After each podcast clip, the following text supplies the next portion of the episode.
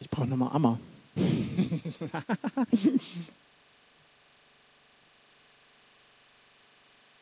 Achso, Robin? Ja. Ähm, wir haben uns heute ein bisschen was überlegt. Heute geht es uns darum, passend zum Thema, Jesus ist auferstanden, dass wir uns einfach anschauen, wie begegnen Menschen, wie begegnet Jesus eigentlich Menschen auf ganz unterschiedliche Weisen. Ähm, und ich habe Amma gefragt zum Beispiel, wir hören uns, Olaf erzählt noch nachher was von sich, aber Amma, wie ist Jesus dir denn begegnet?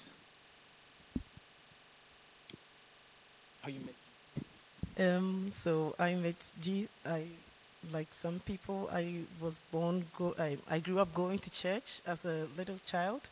Wie auch andere bin ich äh, aufgewachsen und dabei in die Kirche gegangen, wie auch andere Kinder. And um, I learned the memory verses. I sang the songs. I had the preachings. Ich habe die Verse auswendig gelernt, ich habe die äh, Lieder gehört, ich habe die äh, Predigten gehört. And it was more like a, a routine for me doing it, not really obviously as a child having so much meaning to it. Es war mehr wie eine Routine und es hatte für mich als Kind natürlicherweise noch nicht so viel Bedeutung. And um, there was a point in when I was about nine years old in school where I was um, very far from my family. Und es gab einen Punkt, äh, als ich neun Jahre alt war in der Schule, da war ich sehr weit weg von meiner Familie. And there it was very difficult for me because um, it was a school where we had so many other children. So I had different experiences that I would not have if I was very close to my family. Und es war ein bisschen schwierig für mich, weil es gab in der Schule so viele andere Kinder und dadurch hatte ich Erlebnisse, die ich nicht gehabt hätte, wenn ich bei meiner Familie gewesen wäre. And um, I had a teacher who um, became a very good friend of mine. He was the one who was helping me when the kids would bully me or something. He would um, try to stop them. So he was the like the friend that I had in the school. Ähm, und es gab einen Lehrer, der mir sehr geholfen hat, der ein guter Freund wurde, der ähm, mir geholfen hat, als andere mich gemobbt haben und geärgert haben. Ähm, also er war die gute Seele. lessons, but one day um, it was the last day because he had finished the training he was doing and he was leaving to a different school. Äh, und er hat jeden Tag gepredigt, bevor er seine Stunden gehalten hat. Aber irgendwann war der letzte Tag, weil er mit seinem Training fertig war und die Schule verlassen wollte. So I was very, very sad. He said he was traveling to the US, so I knew that I would definitely not see him ever again. And that meant that every bullying would come back because I had no one to complain to. Und ich war sehr traurig und er hat gesagt, dass er die, nach Amerika geht. Äh, und dadurch wusste ich, dass er nicht zurückkommt. Und ich, war, ich wusste, dass die, das Mobbing und das Ärgern zurückkommen würde und niemand da wäre, der mir hilft.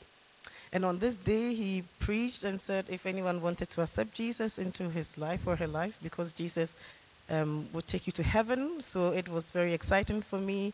Um, heaven was a place where I would have no more bullying and everything was there, and Jesus had a lot of things. So it was very nice for me. Und er hatte gepredigt und hatte gesagt, wer sein Leben Jesus geben will, der kommt in den Himmel. Und ich fand das sehr aufregend, weil äh, im Himmel gibt es kein, äh, kein Mobbing und äh, das war ein Ort, den, zu dem ich gerne wollte. And also that Jesus would help you to do the right thing because it was because it was a school. Obviously, um, we were told not to do this or to do that, and it was always very difficult for me to do the right thing, like stop talking in the class or do your work or something like that. Und äh, außerdem hat mir Jesus dabei, oder wird mir Jesus dabei helfen, das Richtige zu tun, was äh, wir waren ja in der Schule und da darf man ja gewisse Dinge nicht tun. Äh, zum Beispiel nicht im Unterricht reden und das war für mich, für mich sehr schwer, äh, immer die richtigen Dinge zu tun, aber Jesus würde mir dabei helfen. And uh, when he um, gave that offer, I, I liked him, so I said he must be telling the truth. So then I, I took it. I said, Yes, I, in my heart, I said, Jesus, come into my heart, help me to do the right thing, and you would uh, make everything good for me. Ähm, und ich mochte den Lehrer, deswegen habe ich geglaubt, was er gesagt hat und habe dann Jesus im Prinzip in mein Leben eingeladen und habe gesagt, ja, äh, helf mir das Richtige zu tun äh, und was war, sei für mich da. Yeah. Ja. Und hast du eine Geschichte danach gehabt mit Jesus, wie du Jesus danach erlebt hast? Yeah, so after that, um, it was like life was back to normal. So it was not very different because I was still on earth. I'm not in heaven. So uh, the story was not really adding up for me. Ähm, ja, also kurz danach war es nicht viel anders. Ich Mobbing war immer noch da und das Leben war nicht so viel anders und äh, ich war noch nicht im Himmel, deswegen äh, da musste noch was passieren. Um, and I remember one day that um, I did something bad. I was told to do something and I didn't do it, and I felt very bad. And I said, "Oh, now I'm going to hell. Uh, how do I do the right thing?" And I really, I went to stand in a, a quiet place and I prayed and I said, "Jesus, can you help me to do the right thing now?" and from that moment, um, stop, stop, stopp, stopp. ähm, genau, ich habe etwas Schlechtes getan und ich fühlte mich sehr schlecht und dann bin ich ins Gebet gegangen ähm, und habe gebetet, dass Jesus mir doch helfen sollte, das Richtige zu tun. Yeah, and um, and and from from from that particular moment, I actually felt like I had a friend by me who um, would give me some strength to manage around the mopping because the mopping was still there. Ähm, und von diesem Moment an hatte ich das Gefühl, ich habe einen Freund bei mir gehabt, der mir geholfen hat, auch in Zeiten des Mobbings, äh, weil das Mobben war immer noch da und es war sehr schwer, aber ich hatte einen Freund. And it also helped me because I started, obviously, um, accepting Jesus helped me because I started seeing things in a different perspective. I had friends that would come around to help me whenever I needed something, also. Um, so I was seeing things in a different perspective. I was being able to carry on the day and obviously get here. Ja, und äh, ich habe auch Dinge aus einer anderen Perspektive gesehen. Ich habe Freunde gesehen, die, mir die zu mir gekommen sind und mir geholfen haben. Ähm, also meine Perspektive hat sich verändert und jetzt bin ich hier. So for me, my, my walk with Jesus or meeting Jesus is um, the two things that I took from meeting Jesus was that he gave me strength or grace and he gave me hope. Hope for a new perspective, hope for something better. Und die, die zwei Dinge, die für mich wichtig sind bei, bei Jesus, sind, er gibt mir Stärke äh, und Gnade und äh, Hoffnung. Hoffnung für äh, das Zukünftige.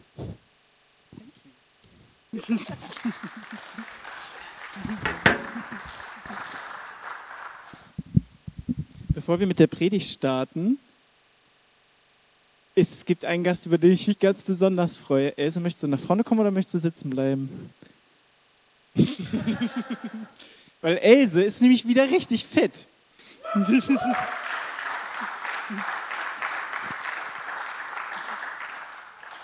Erstens möchte ich Gott die Ehre geben, denn er hat mich so hergestellt, dass ich heute hier sein kann.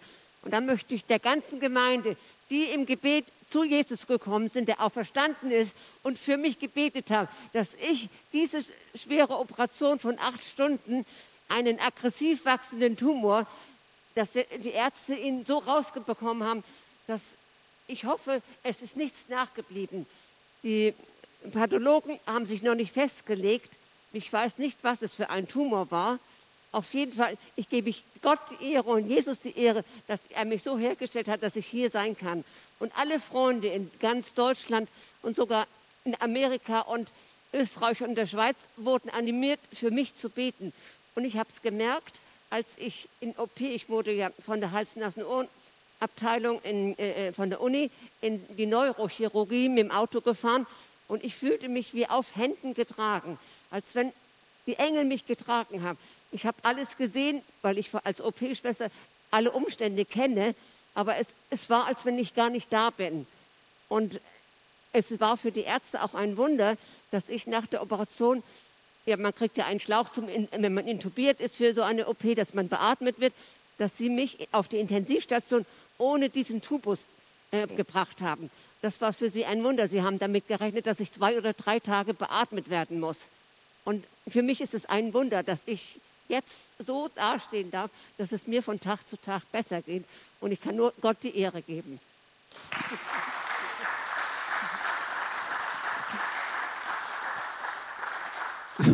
Also Else, du hattest einen richtig riesen Tumor vor, ja,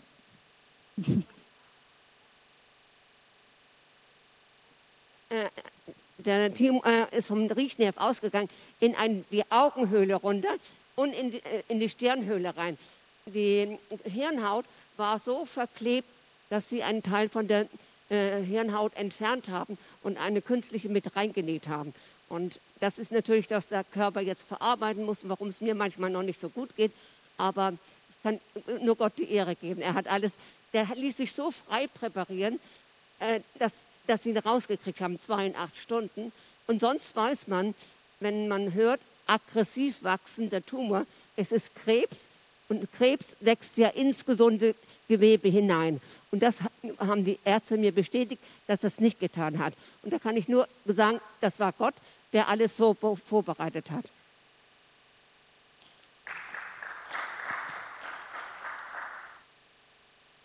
Wir haben jetzt,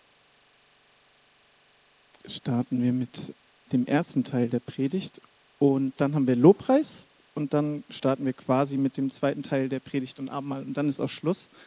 Aber dass ihr äh, ungefähr wisst, worauf ihr euch hier noch eingelassen habt. Äh, ähm, wir hatten,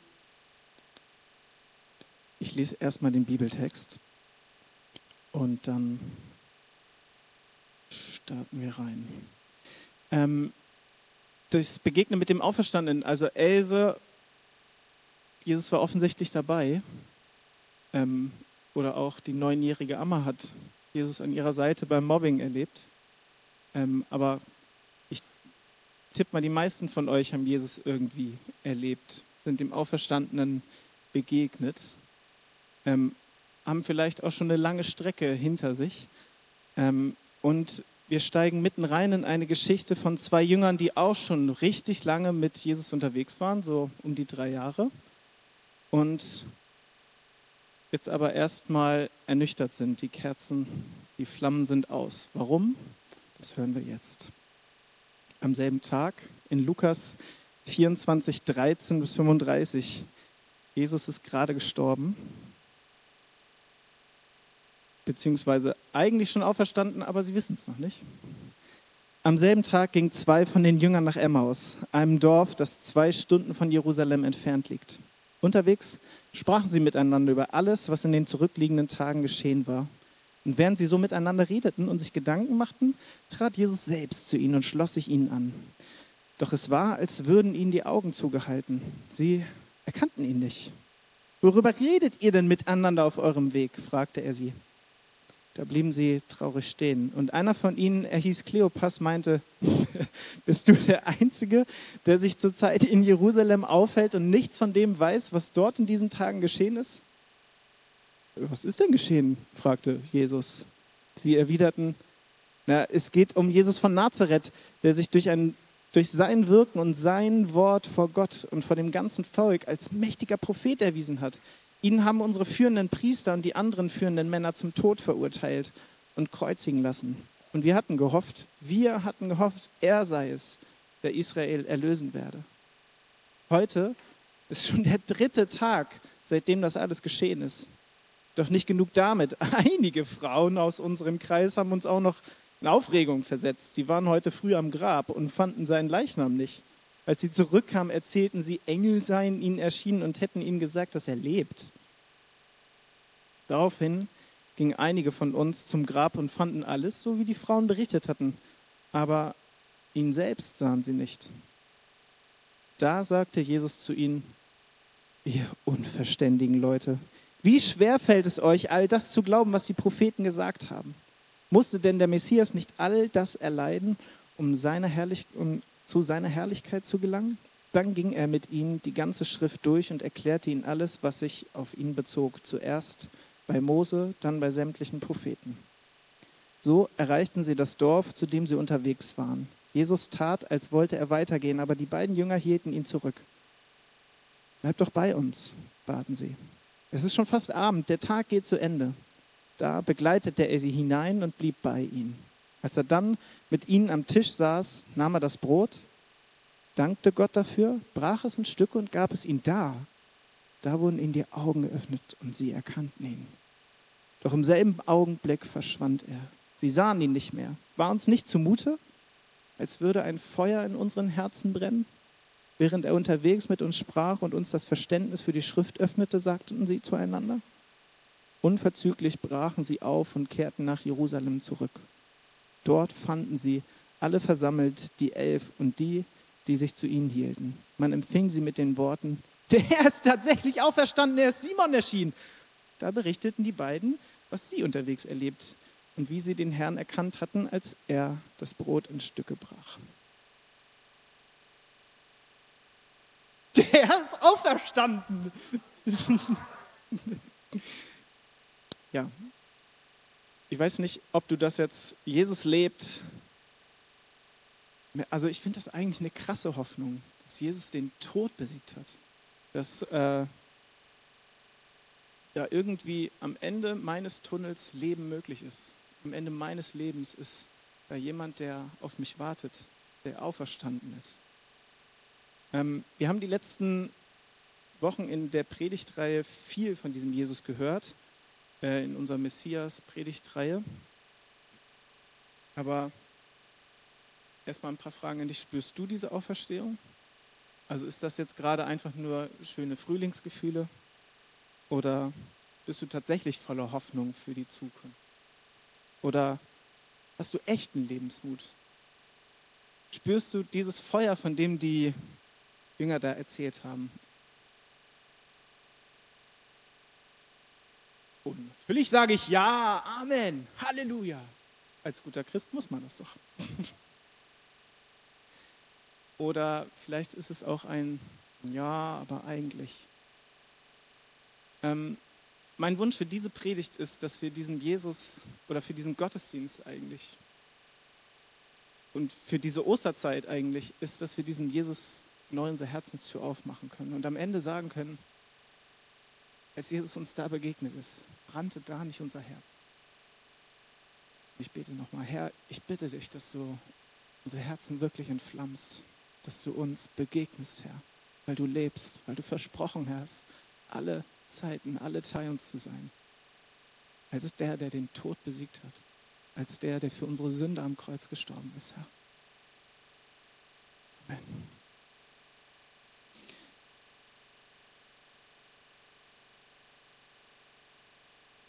Komme gleich zu diesen drei Kerzen, aber lass uns doch noch mal bei den drei, bei den Freunden verbleiben, die von Jerusalem nach Emmaus gehen.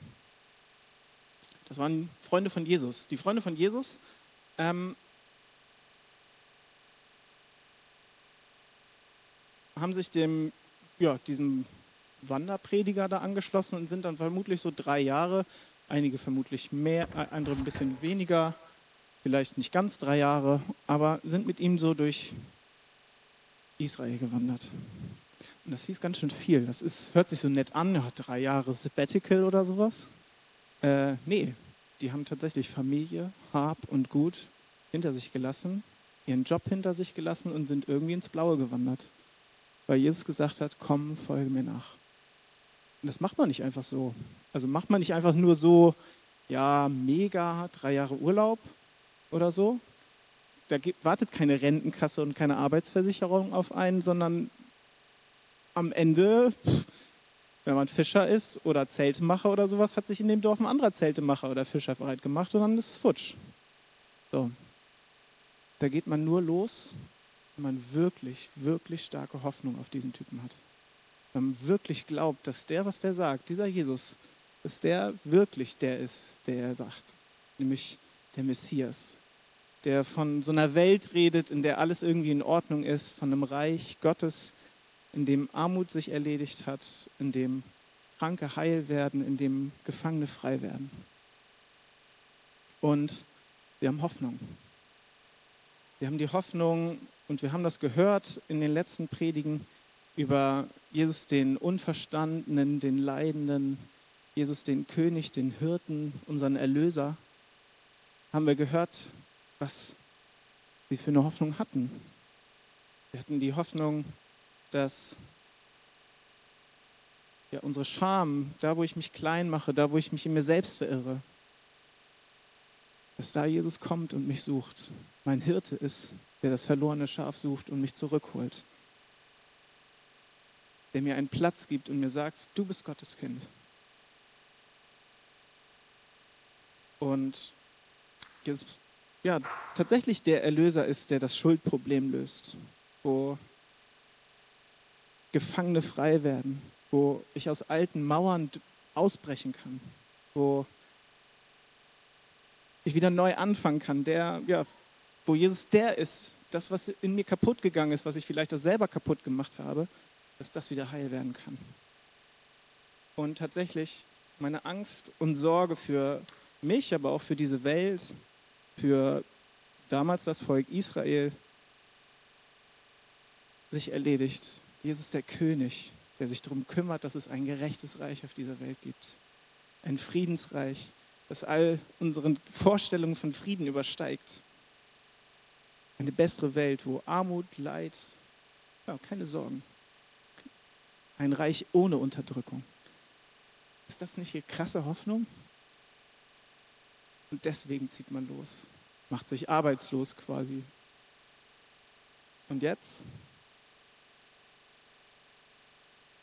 Tja, alles vorbei. Jesus stirbt am Kreuz.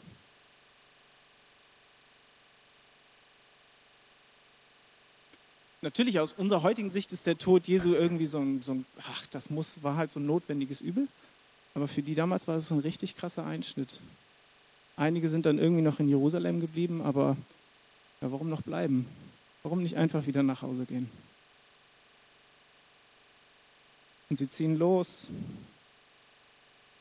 Irgendwie machen sich auf, andere Pläne wieder irgendwie anzufangen. Die Hoffnung, die Hoffnung war verloren. Dieses Feuer verloschen. Ja, während einige noch am Sonntagmorgen unter Schock standen oder sich versteckt hielten irgendwie in so den kleinen Gassern, um nicht wie Jesus eben da auch am Kreuz zu landen, verließen andere Jerusalem. Wir haben das eben gehört. Und vielleicht kennst du das auch, dass die Hoffnung, die man hat, irgendwie aus ist. Wo du vielleicht Hoffnung in gute Freunde gesetzt hast. Oder vielleicht sogar eine Beziehung, wo mehr draus hätte können werden. Oder irgendwie dann plötzlich Missverständnisse kamen. Man war dem anderen doch nicht so wichtig, wie man dachte. Und irgendwie ist das dann gescheitert. Und die Einsamkeit wieder da.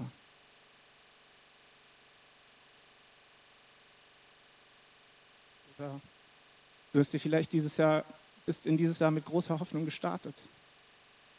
Hast dir gute Vorsätze gemacht. Hast du wirklich gedacht, na, ich schlag Corona und dem Krieg, das schlage ich alles einem Schnippchen und ich starte ganz neu ins Jahr. Und dann irgendwie kam der Alltag doch wieder, ach, jetzt muss ich noch diese Inflation wuppen. Äh, wie wird das morgen wohl werden? Und zack, irgendwie schleichen sich die alten Muster wieder ein.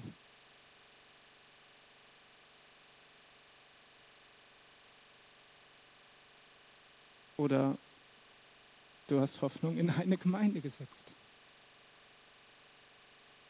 Und irgendwie,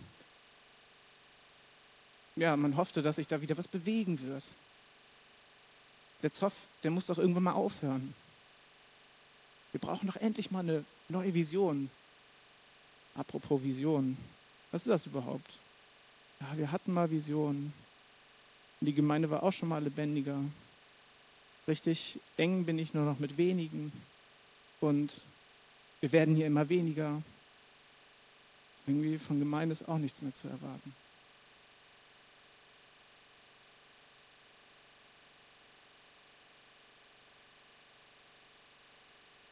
Ist das unser Leben?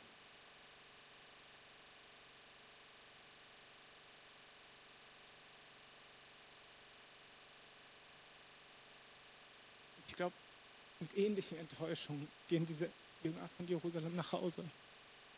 Alles irgendwie vorbei irgendwie zu Ende. Das, was man sich mal groß ausgemalt hat, vorbei.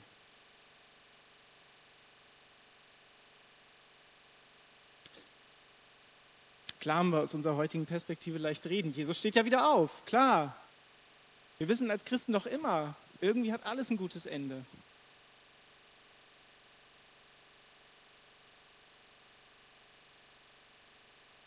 Aber irgendwie ist das auch genau das Problem mit dieser Hoffnungslosigkeit. Man hat leicht reden, wenn man nicht selber in dieser Situation steckt. Hey, es wird schon alles wieder gut. Ach, wart's ab. Gott wird das schon alles wieder richten. Wer weiß, was da noch alles kommt, Kopf hoch, das Leben geht weiter. Und diese Sätze, so gut die gemeint sind, können manchmal ganz schön wehtun. Wenn du eben gerade mitten in so einer Situation bist. Da will dir vielleicht jemand Hoffnung machen, aber bewirkt eigentlich das Gegenteil. Sie fühlt sich irgendwie noch schlechter, weil man jetzt eigentlich noch weiß, dass jetzt noch das schlechte Gewissen dazu kommt. Diese Hoffnungslosigkeit, die man hat. Ja, eigentlich müsste ich doch Hoffnung haben, aber woher?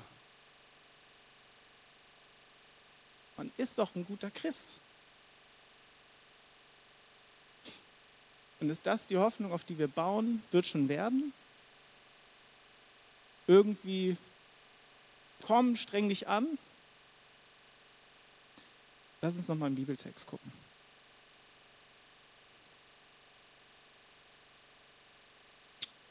Die Jünger sind ganz schön runtergedrückt. Doch auch einige Frauen aus unserem Kreis haben uns in große Aufregung versetzt. Sie waren in der Frühe beim Grab, fanden aber seinen Leichnam nicht. Als sie zurückkamen, erzählten sie es, seien ihnen Engel erschienen und hätten gesagt, er lebe. Einige von uns gingen dann zum Grab und fanden alles so, wie die Frauen gesagt hatten. Ihn selbst aber sahen sie nicht.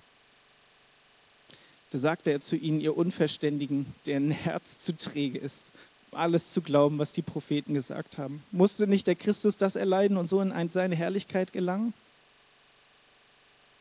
Ihr Unverständigen. Mutmachende Worte, oder?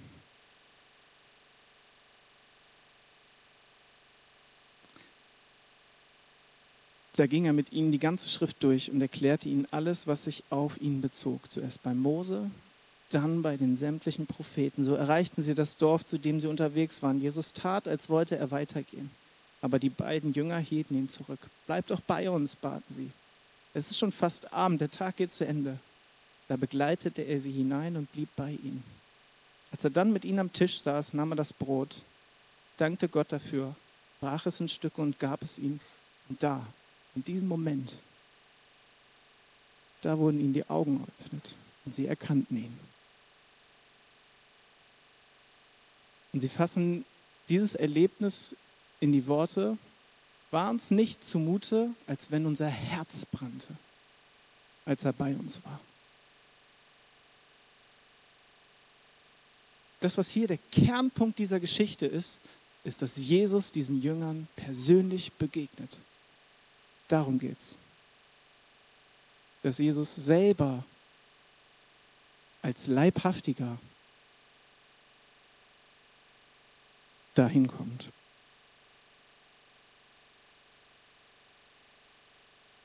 Das ist irgendwie der große Wendepunkt.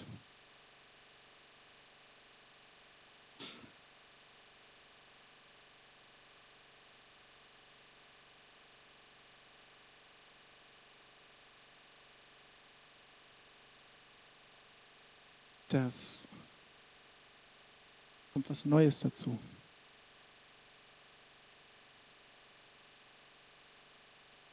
Ähm, ja, die Hoffnung brennt wieder.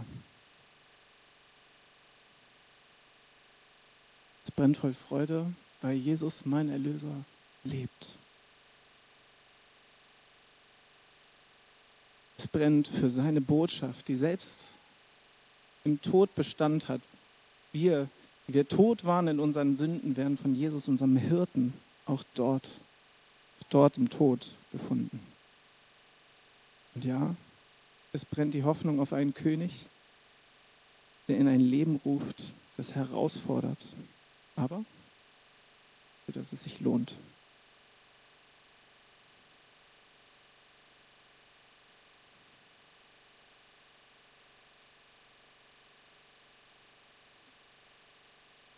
Die Kette tut sich schwer.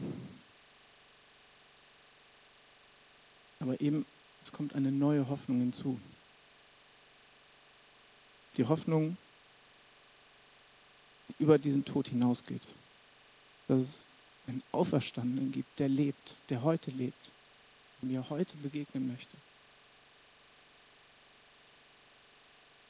Jesus sagte einmal, ich bin die Auferstehung und das Leben. Wer an mich glaubt, wird leben, auch wenn er stirbt.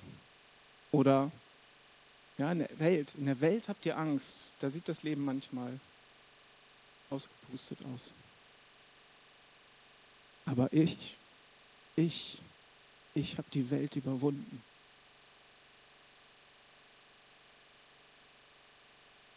Ich habe eigentlich keinen kein Twist mehr sozusagen. Das ist es eigentlich. Es geht um die Begegnung mit Jesus. Das glaube ich fest.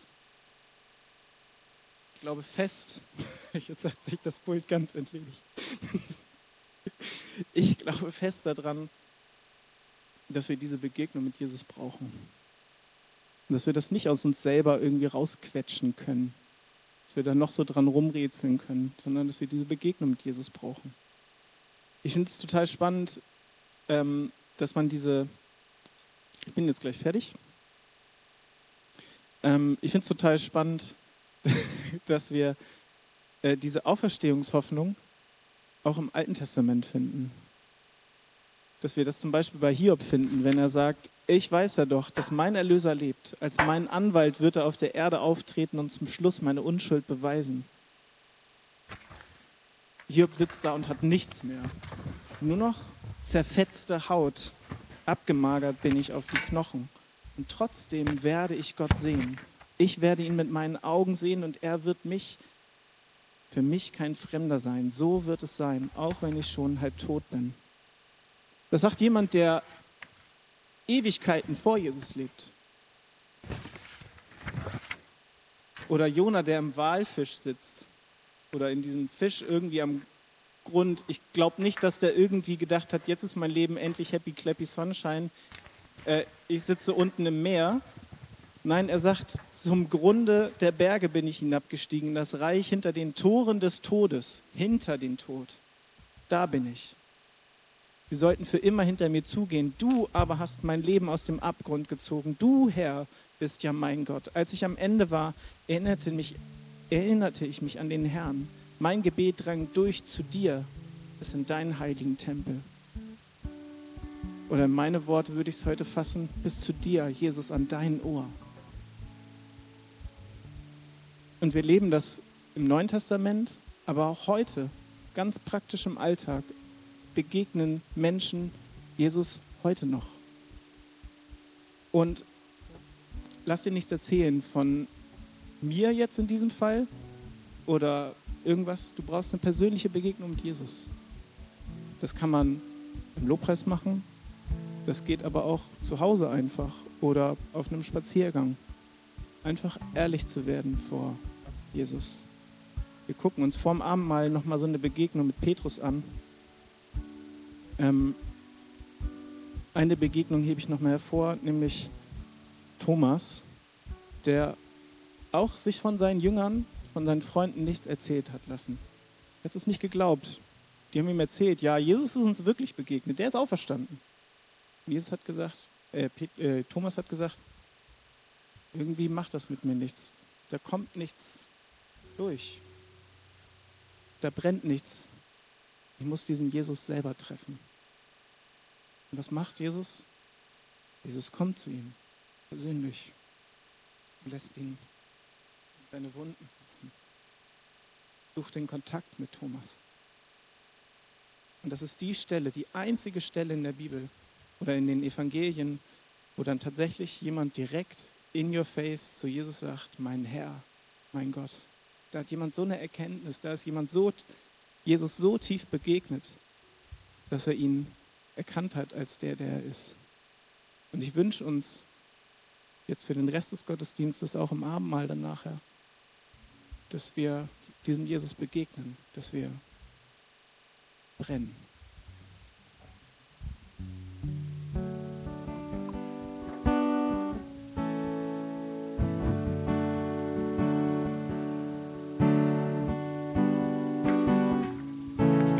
Stark.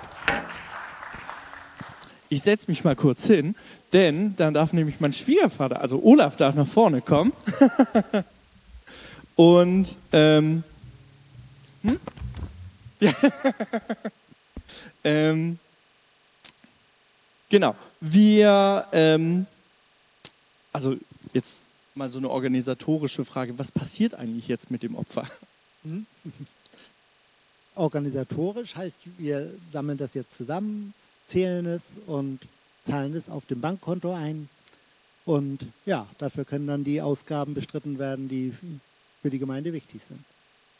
Ähm, das heißt, also für alle, die es nicht wissen, du bist quasi unser Sekretär, das heißt, du bist für die ganzen Finanzsachen zuständig, die hier so mit in der Gemeinde laufen und fließen. Ähm, seit wann machst du das denn? Keine Ahnung. 25 Jahre, weiß ich nicht. Kommt das äh, aus einer bestimmten Berufung her? Mag sein, dass das mit meinem Beruf vielleicht und Berufung zusammenhängt, aber ähm, habe ich auch vorher schon gemacht. Also Noch dichter. Also ich habe es auch vorher schon gemacht, bevor ich äh, Bankkaufmann gewesen bin, ja. Okay. Also du warst Bankkaufmann, ähm, warst auch ein bisschen länger tätig, hier oben bei der HSH Nordbank. Stimmt das? Ist das? äh, Am Ende ist es so richtig, ja.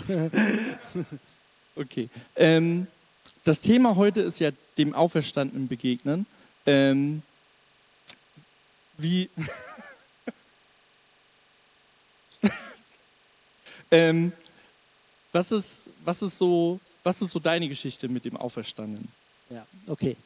Ähm, ja, jeder hat ja so seinen eigenen, eigenen Weg, den er ja, mit Jesus geht oder wie er zu Jesus gekommen ist. Und genau, ich möchte vielleicht in kurzen Worten das mal sagen, wie es bei mir damals gewesen ist. Also ich war, äh, nimm euch eine ganze Zeit mit zurück. Ich war, bin als Baby in der evangelischen Kirche getauft worden, hinterher konfirmiert worden, aber hatte keinen persönlichen Bezug in irgendeiner Form. Also das, das Wort Gottes auch im Religionsunterricht oder sonst wie hat mich nie erreicht, sondern ähm, ja, war einfach, war einfach so, aber ähm, ja, ich habe es aus Tradition mich konfirmieren lassen und so weiter, also da war nichts.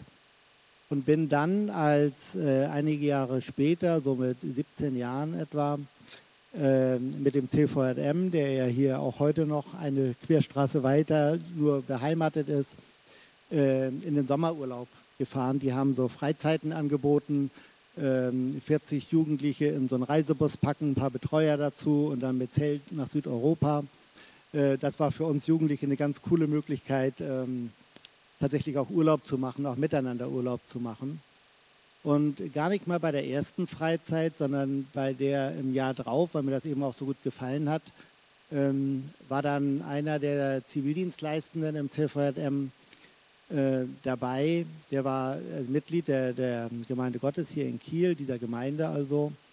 Ähm, was ich damals aber auch nicht wusste. Aber ich, was ich sagen konnte, ist, es gab auf dieser Freizeiten, es wurden Gottesdienste gefeiert, es gab Andachten und so weiter.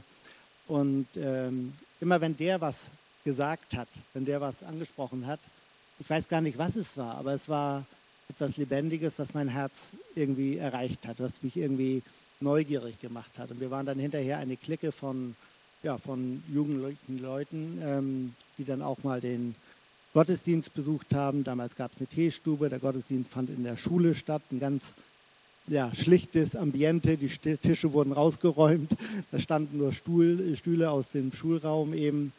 Ähm, aber das war egal. Das, was mich dort so fasziniert hatte in dieser Runde, war, ähm, wie die Leute miteinander umgegangen sind. Also das war keine Toleranz, das war kein Respekt nur voreinander, sondern ich habe wirklich gemerkt, dass die Menschen sich geliebt haben.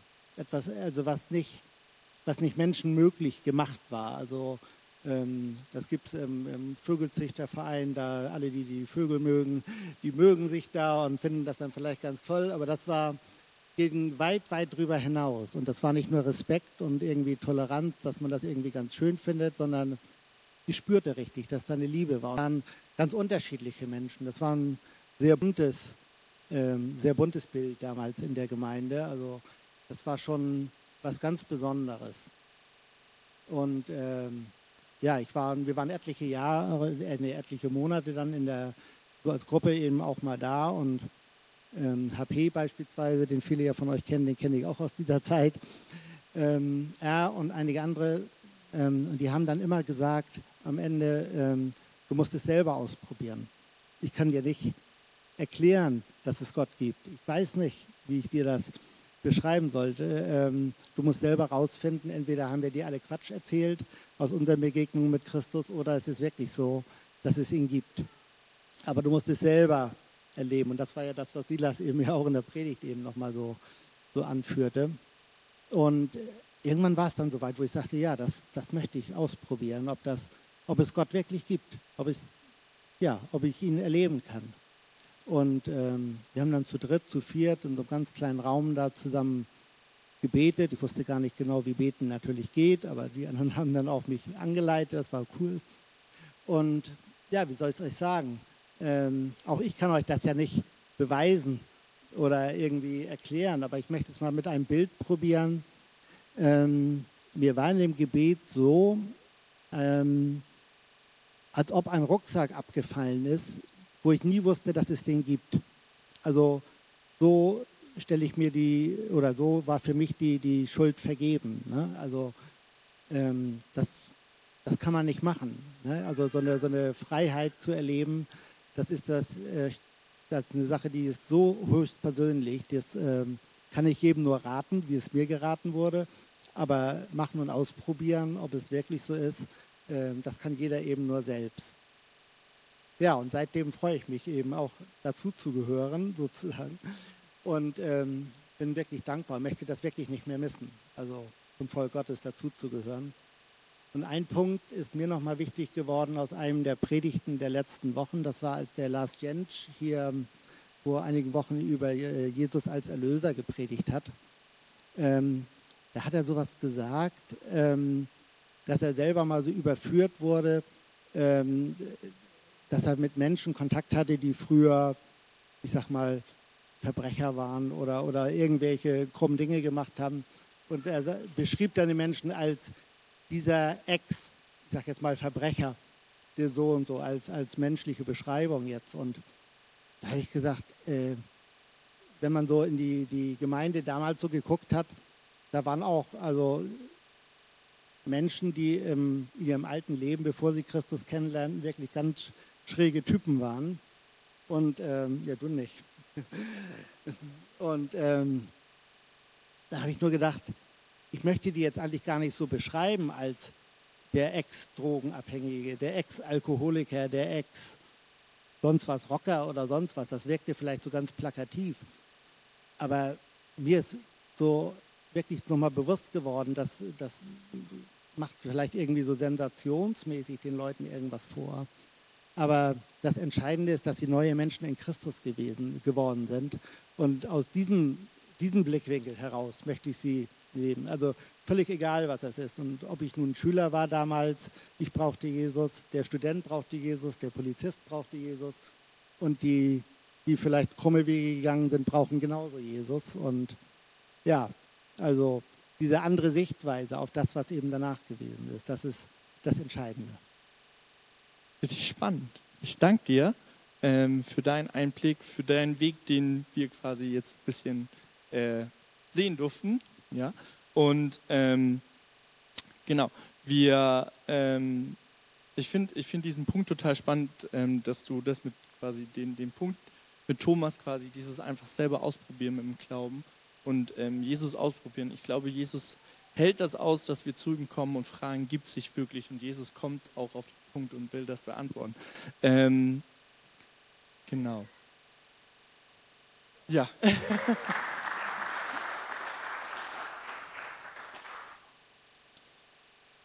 Wir kommen jetzt gleich zum Abendmahl. Ich räume noch mal ein bisschen weg hier, weil wir uns gleich hier vorne treffen in so einem Kreis. Wer möchte, du musst dich nicht gezwungen fühlen. Äh, darfst, ist auch voll okay, einfach dich auf deinem Sitz zu bleiben. Ähm, aber wir möchten hier vorne ähm, Gemeinschaft nicht nur miteinander haben, sondern mit dem Gastgeber, der dieses Abendmahl veranstaltet. Und äh, bevor ich damit anfange, ähm, in der Vorbereitung für diese Predigt ist mir eine Geschichte, also eine Begegnung mit dem Auferstandenen ganz besonders wertvoll geworden, nämlich Petrus, der dem Auferstandenen direkt face-to-face begegnet. Ihr kennt diesen, ich weiß nicht, wenn ihr Petrus hört, welchen Petrus ihr vor Augen habt, den Petrus, der auf dem Wasser geht und dann doch wieder absäuft, oder den Petrus, ähm, der Jesus sagt, du bist doch der Christus und ihn dann doch nochmal zur Seite holt. Nee, also das mit der Auferstehung und das mit dem Sterben am Kreuz, das lassen wir mal und Jesus ihn dann so nach hinten schiebt.